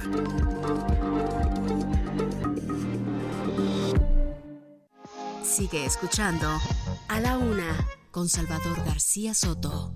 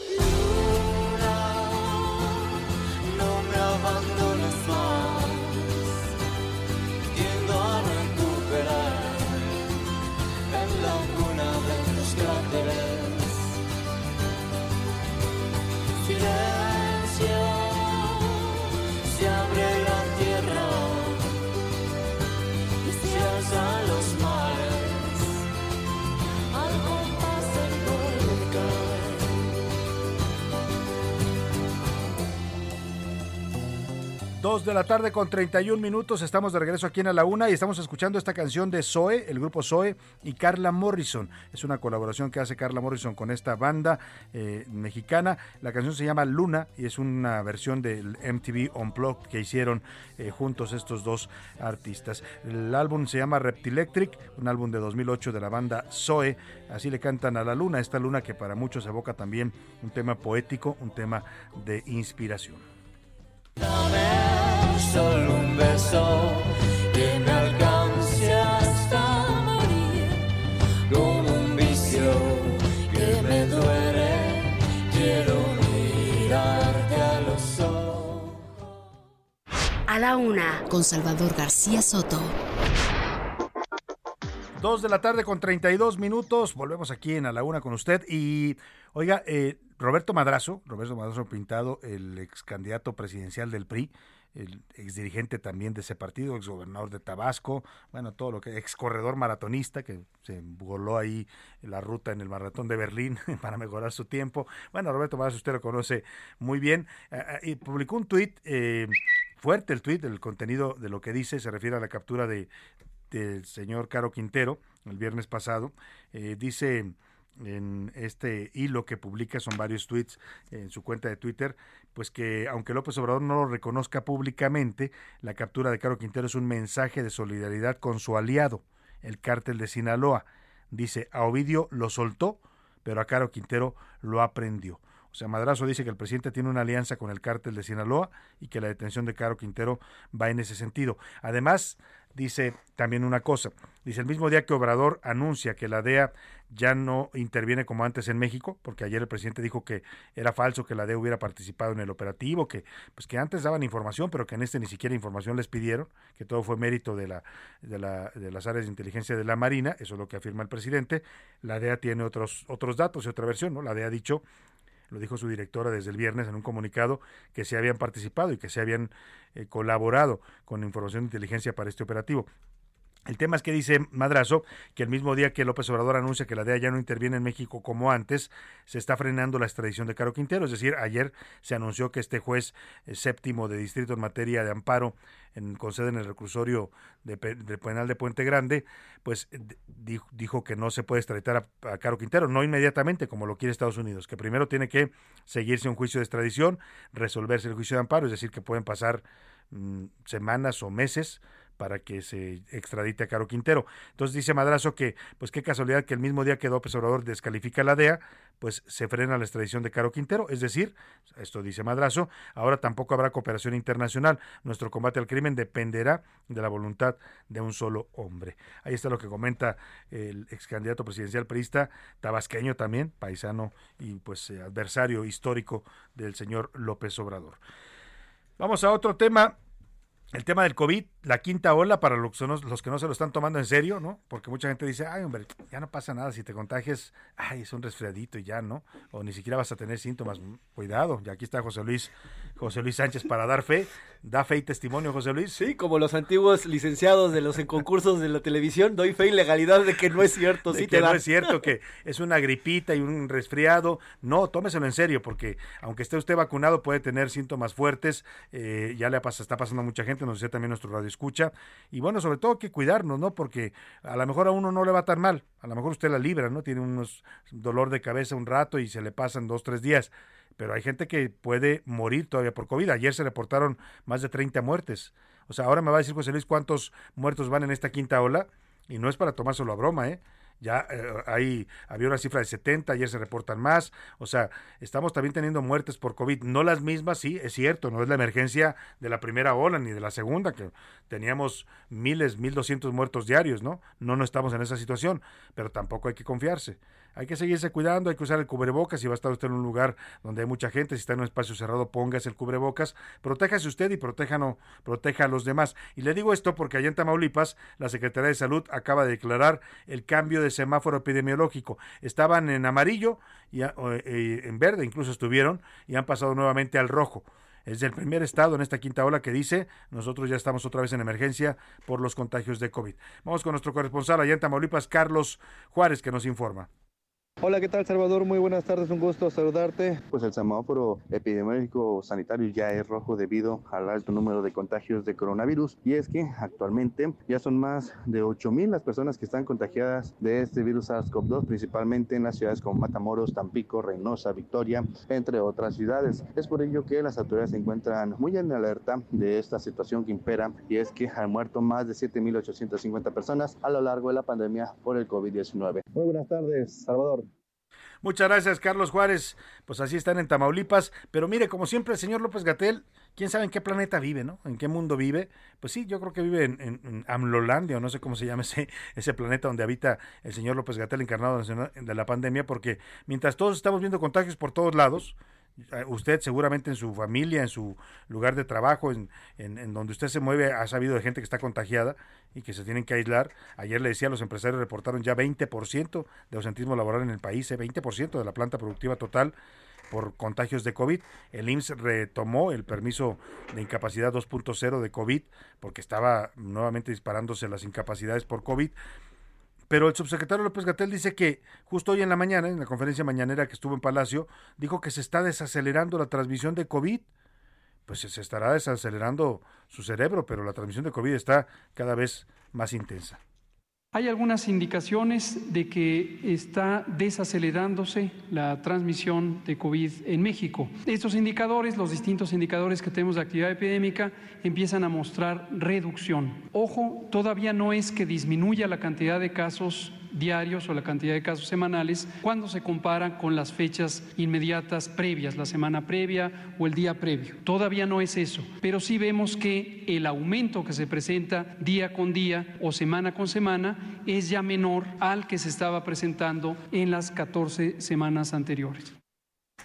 Bueno, pues ahí está lo que dice el señor López Gatel, siempre con sus cosas y sus números extraños, ¿no? No es que se vea ya, pero ya se está desacelerando, pero no, si usted lo ve todavía son muchos, pero no se está, en fin, pues cada quien decide si le hace caso o no a López Gatel. Yo, francamente, hace muchos ya años, ¿no? Porque esto lleva ya años, ya llevamos a la pandemia más de dos años, le dejé de hacer caso a este señor porque, pues, eh, claramente nunca, nunca supo de lo que hablaba. Oiga, y vamos a otro tema, el caso de la viruela símica, la viruela del mono. Ayer le conté que Sinaloa ya había reportado su primer caso de viruela símica y ahora es el estado de Quintana Roo.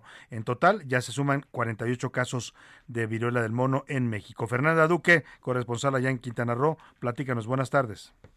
Hola Salvador, te comento que la Secretaría de Salud de Quintana Roo confirmó el primer caso de viruela símica en la entidad. Se trata de un hombre adulto que hasta el momento es reportado como estable y bajo vigilancia médica. El paciente solicitó atención el 11 de julio después de presentar los siguientes síntomas: lesión de piel, temperatura, dolor de cabeza y dolor muscular. Fue puesto bajo aislamiento y se le tomaron muestras que fueron enviadas al INDRE, arrojando un resultado positivo a esta enfermedad. La dependencia recomendó a la población mantener las medidas de prevención, entre ellas el uso del cubrebocas, el distanciamiento social, limpieza y desinfección de los espacios, lavado de manos, cubrirse la boca con el ángulo interno del codo al toser o estornudar, así como mantener el aislamiento social en caso de presentar síntomas como fiebre, malestar corporal y erupciones cutáneas en diversas partes del cuerpo. Asimismo, advirtió que esta es una enfermedad que se transmite de una persona a otra por contacto estrecho con lesiones, líquidos corporales, gotículas respiratorias y materiales contaminados como la ropa de cama. Esta es la información hasta el momento. Muchas gracias, Fernanda Duque. Pues así la situación del COVID y de la viruela símica, la viruela del mono que sigue avanzando en México. ¿eh? Pian pianito, como dicen, pero se están sumando casos. Dijo la Secretaría de Salud que no era motivo de alarma, pero bueno, pues hay que cuidarse, hay que estar pendientes de los síntomas, ¿no? Sí, efectivamente no es, no se ha expandido tanto como se temía, pero ahí está creciendo el número de casos. Vámonos rápidamente a lo que está pasando en Europa. Si usted se queja del calor acá en México, Déjeme decirle cómo andan las temperaturas en Europa. ¿eh? 59 grados centígrados se han registrado en algunos lugares de Europa. España está viviendo una ola de incendios y ahora esta ola de calor se dice que va a subir hasta el Reino Unido. José Luis Sánchez, cuéntanos. Así es, Salvador. Desde el fin de semana, eh, España comenzó a vivir esta ola de calor donde se han registrado temperaturas de hasta 59 grados centígrados en esta zona. En Francia registró ya 48 grados centígrados el pasado lunes y Reino Unido comienza ya a ponerse la alerta en, ante el avance de esta ola de calor que está arrasando a Europa Occidental. Hay ya incluso alertas que ha lanzado el gobierno de Reino Unido para que la gente no se suba y literalmente dice el comunicado de Reino Unido del gobierno del primer, de la, primera eh, ministratura, dice no se suban, no utilicen el transporte público debido a que las altas temperaturas están comenzando a derretir parte de las, eh, de las llantas y parte de las vías de algunos de los trenes. Dice urgente, las autoridades de Reino Unido advierten a las personas eviten usar el transporte público mientras que una de las pistas del aeropuerto a las afueras de Londres cerró debido a que el concreto literalmente se hizo como si fuera gelatina debido a la fuerte ola de calor que está afectando esta zona. Esto, bueno, pues nada, más- nada más y nada menos que el resultado del cambio climático y estas grandes temperaturas. Además, hay incendios por prácticamente toda, todo el territorio español. Eh, eh, vamos a subir una imagen, Salvador, en Zamora, España, donde un tren se tuvo que detener porque el fuego está avanzando y literalmente comenzó a meterse sobre las vías del tren. Oye, la gente está Entonces, dentro del tren del asustada porque dicen que está pasando, ¿no? Hay que, hay que eh, estar atentos a esta situación de calor porque si empezó en Europa en una de esas se nos viene para acá, ¿eh? Acá todavía tenemos sí. un verano caliente como suele ser el verano mexicano, pero la verdad es que no hemos llegado a esos niveles, 59 grados, imagínese usted, ni Mexicali, que es la ciudad más caliente de México y una de las más eh, ca- calientes del mundo, pues ni ahí llegan a esas temperaturas, ¿no? Todavía. Así es, no, todavía no, han- no hemos, no han llegado por allá. No, ya normalmente están a 47, 48, Sí, sí. 50, 51 ya son las máximas históricas allá en Mexicali, hasta 52 creo que se ha llegado. Pero bueno, vamos a estar pendientes de esta ola de calor en Europa. Por lo pronto, el que también trae calor y mucha información de los deportes es el señor Oscar Mota, que ya está por aquí. Y ahora los dos somos. Oscar Mota, ¿cómo estás? Bienvenido. Nos pusieron el audio para José Luis Sánchez y un servidor que le damos nuevamente la bienvenida. Somos sexys, ¿no? Venga, venga. Mesa de sexys. Oye, ¿qué pasó con las chivas que solo mexicanos y puros mexicanos? ¿Cuántos años duró esta tradición? Hoy un gran día para ganar, mi querido Salvador, amigas y amigos. Te responderé como dice una película que se ha vuelto un meme muy famoso. No lo sé, tú lime. El asunto aquí, ¿qué es lo que pasa? Bueno, eh, llega Santiago Ormeño como el nuevo delantero de las Chivas. En este caso, pues eh, hay que recordar, y como bien lo platicabas al inicio, esta tradición no escrita, aunque sí está en los estatutos de Chivas. Claro. El hecho de que se juegue únicamente con mexicanos. Bueno, les voy a platicar el hecho y vamos a platicar un poquito a ver qué opinan ustedes. Y tú, mi querido Salvador, como eh, representante mayor de las Chivas en la Ciudad de México. Mire, se nota que José Luis es americanista, porque esa debió ser una pregunta del día hoy. Sí, O bueno, sea, es que estamos va. hablando del equipo más popular de Como México. perder con el Chelsea. pues, El eh. semi más popular. Estamos popular hablando la del, equipo más importante del fútbol mexicano. Por lo menos que no más ganador, no gana, ¿no? Sí. no gana, pero, pero oye, había que, había que haber preguntado eso, José Luis, ¿qué piensa la gente? Porque sí se rompe una era en Chivas, ¿no? Pero ahora vamos a explicar el hecho. Resulta que Santiago Ormeño, ojo, previamente ya había estado en Chivas, después se fue a jugar a León. Él nació en la Ciudad de México, sin embargo es de padre peruano. El asunto es que cuando Santiago Ormeño hace un par de meses empieza a tener una racha importante goleadora, donde bueno, aquí la selección mexicana no metemos goles, pero sí ni, ni con las manos. Y a él le va bien en Perú.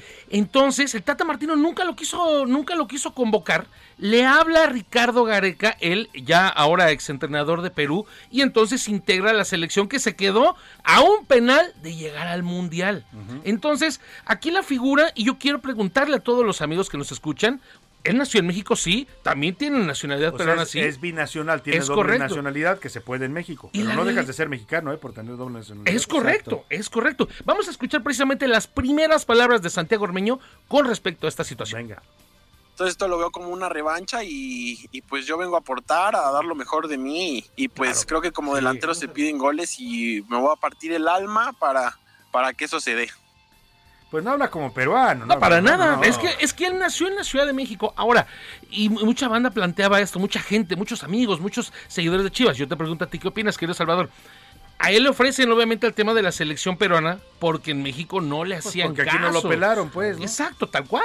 Entonces, sea, eh, lo que tú dices es entonces no llega a Chivas en calidad de extranjero, sino llega como mexicano. y- exacto, llega como mexicano, pero sí es el primer Binacional. jugador de Chivas que va a estar en otra selección.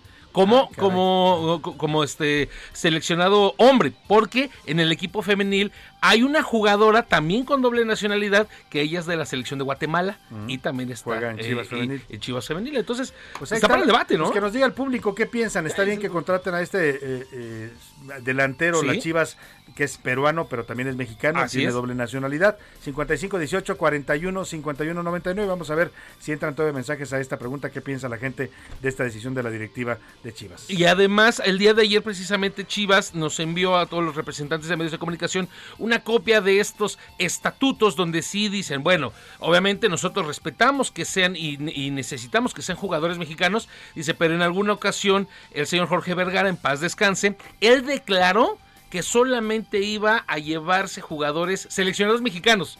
Y entonces dice el comunicado, está bien, eso lo, dijo, eh, lo dijo el señor Jorge Vergara, lo respetamos, pero eso no está en los estatutos. Entonces, pues eh, ya podemos traer a nosotros jugadores que aunque estén en la selección de Islandia, pero, Pero si son pero si tienen nacionalidad mexicana, pues ya ven hay unos otros que también estaban obviamente con el tema eh, México-americano. Otro asunto interesante que quiero platicar contigo, Salvador, amigos. Hoy se juega el famoso All-Star de las ligas mayores, el juego de estrellas, y el catcher mexicano Alejandro Kirk se va a convertir en el primer jugador en esa posición en participar en un juego de estrellas. Desde el 2017 no participaba un mexicano en, la- en el juego de estrellas. Exacto, Y entonces nunca había sido un catcher. y nunca había sido un catcher. Entonces lo de Alejandro Kirk, que además recibió más de un millón de votos, lo, lo someten a votación allá para los fanáticos público, estadounidenses.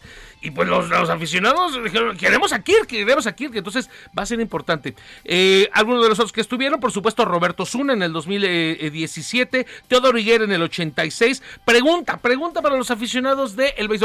¿Cuántos crees, cuántos juegos de estrellas crees que participó Fernando Valenzuela, querido Salvador? Eh, ¿Dos o tres? Cinco. Cinco, cinco, cinco juegos de estrellas, los seis juegos de estrellas de Valenzuela, 81, 82, 83, 84, 85 y 86. El gran Toro Valenzuela. Es correcto. Era yo todavía, pues niño, ya. mm, ah, Ya joven, ya 80s. joven. No, un poco adolescente ya.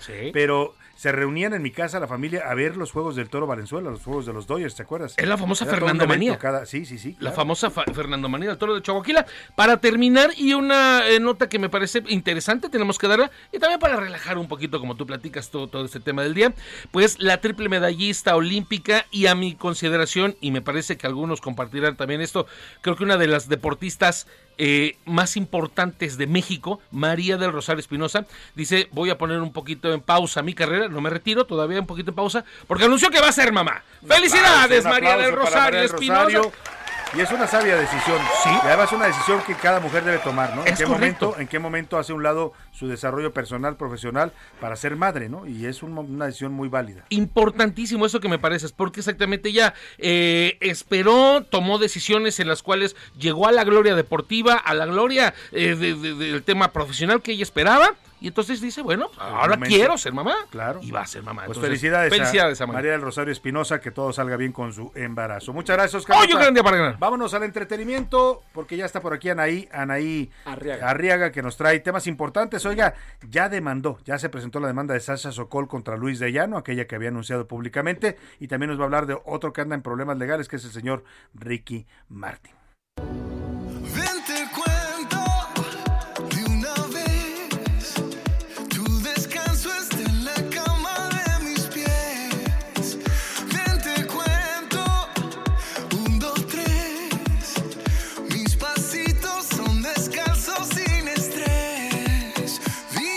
Anaí Arriaga, ¿cómo estás? Bienvenida de nuevo, un abrazo para ti grande y ¿qué nos traes este, este martes? Hola, ¿qué tal? ¿Cómo están? Bienvenido también a nuestro amigo que ya regresó después de una A José Luis racha. Sánchez, claro. José Luis, claro. Bueno, muchísimas noticias, mi querido amigo Salvador. Fíjate que estamos eh, un tanto preocupados por lo, por lo que está sucediendo con Ricky Martin, eh, por la acusación que tiene de un sobrino, donde supuestamente tuvieron una relación de siete meses, Ah, que eso podría llamarse incesto. Con los sobrinos que- no, como dice y, la- y- con los niños tampoco, Tampoco, con claro. nadie, ¿no? O sea, no. Eh, Ricky Martin se manifestó en su cuenta de Instagram donde puso la incertidumbre de un conflicto se desvanece con el poder de la integridad. Eso es una, te lo digo Juan para que lo entiendas Pedro, pero la verdad es que no lo está pasando nada bien porque el sobrino de 21 años supuestamente dice que tuvo una relación de la cual duró siete meses. Ese es el problema. Si llega a comprobarse que tuvieron un amorío, es lo que podría juzgar las leyes de Puerto Rico. Y se dice que los cargos podrían enfrentar una sentencia de prisión de 50 años si es Ah, caray. declarado culpable. Tanto así, tan dura Sí. es la ley allá en Puerto Rico. Ese sí, con el incesto, durísima. Uf. Eso es lo que tiene preocupado a A- Ricky aunque Martin, ha habido otra parte de la familia que lo ha defendido a Ricky y ha dicho que este muchacho Sí. es problemático y que inventa cosas. y que tiene problemas mentales, Sí. Cuidado. a, a comprobar que tuvieron algún amorío, no sé cómo Ujú. lo puedan basar, a lo mejor algún mensaje, a fotografías, que es lo que están teniendo, y algunos lo están asociando. ¿Recuerdas que también te platicaba que había despedido a su a su manager Sí, sí, y sí. Rebecca Duker? y Rebeca Ducker busca 3 millones de comisiones que no se le han pagado. Y a la par de que la despide, empieza a surgir todo esto del sobrino. Algunos ya Ah, lo están asociando. Lo asocian con el despido de la, de la manager y a lo mejor pues eh, quiere cobrar venganza ahí con Ricky Martin, ¿no? Exacto. Ah, ojalá, ojalá llegue a buen término Pues sí. y pues no podemos emitir ningún ju- juicio hasta que la justicia. Claro. Oye, y hablando de juicios, pues empieza ya este que también va a dar mucho de qué hablar en México, ¿eh? porque plantea todo un escándalo de, de algo que pasaba, lamentablemente, en una televisora, la más famosa de este país durante muchos Sí. años, donde los abusos sexuales eran cosa de todos los días. Se destapó la cloaca, ¿no? Sí. que es el Me Too mexicano, donde, bueno, recordaremos que el Día Internacional de la Mujer, Sasha, se enojó con Luis de Llano porque Luis de Llano dio una entrevista eh, en televisión donde decía que sí había tenido una relación, pero que había sido con consentimiento de Sasha. Ujú. Y, de Sasha, sus papás, ¿no? Que sus papás sus estaban papás. encantados, decía. Exacto. Lo cual molestó a la cantante y, y, bueno, escribió en, en Instagram lo ocurrido y dijo, no, a ver, espérate, yo era una niña, tenía 14 años, 14 años. Eh, entonces, bueno, pues ya Sasha denunció públicamente y ahora ya confirmó que presentó una acción civil por daño moral en contra de Luis de Llano. Recordemos que por violación ya no puede pasar por la edad eh, que tiene Sasha por el tiempo en que, en que cayó y habló. Lo importante es que habló. ¿no? Entonces lo que busca es que quede una constancia de que hubo un acto ilegal, que esa relación que mantuvieron en 1980 no no era legal, no era con consentimiento y además le está pidiendo una disculpa pública donde se fije una indemnización para que se pueda donar a una asociación civil. Esto va a dar mucho de qué hablar Claro. porque apenas se está destapando, ya hay muchos otros casos como el de Coco Levi y se están alzando la voz y como tú lo dices, yo creo que había muchos secretos ocultos en una famosa televisora Sí, sí, sí. y esto apenas es el, el- el- la madeja.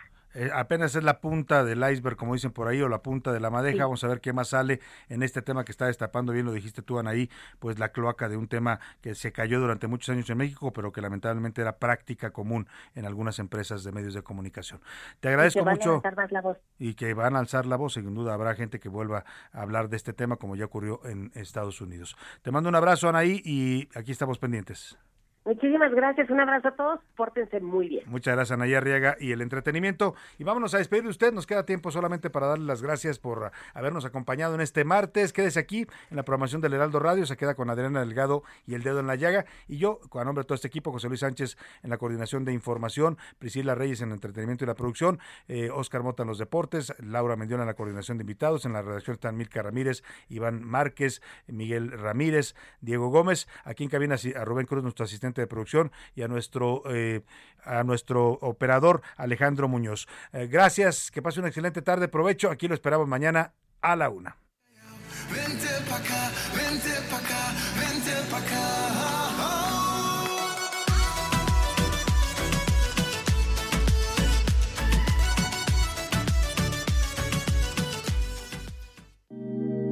Por hoy termina A la Una con Salvador García Soto. Un encuentro del diario que piensa joven con el análisis y la crítica. A la Una con Salvador García Soto.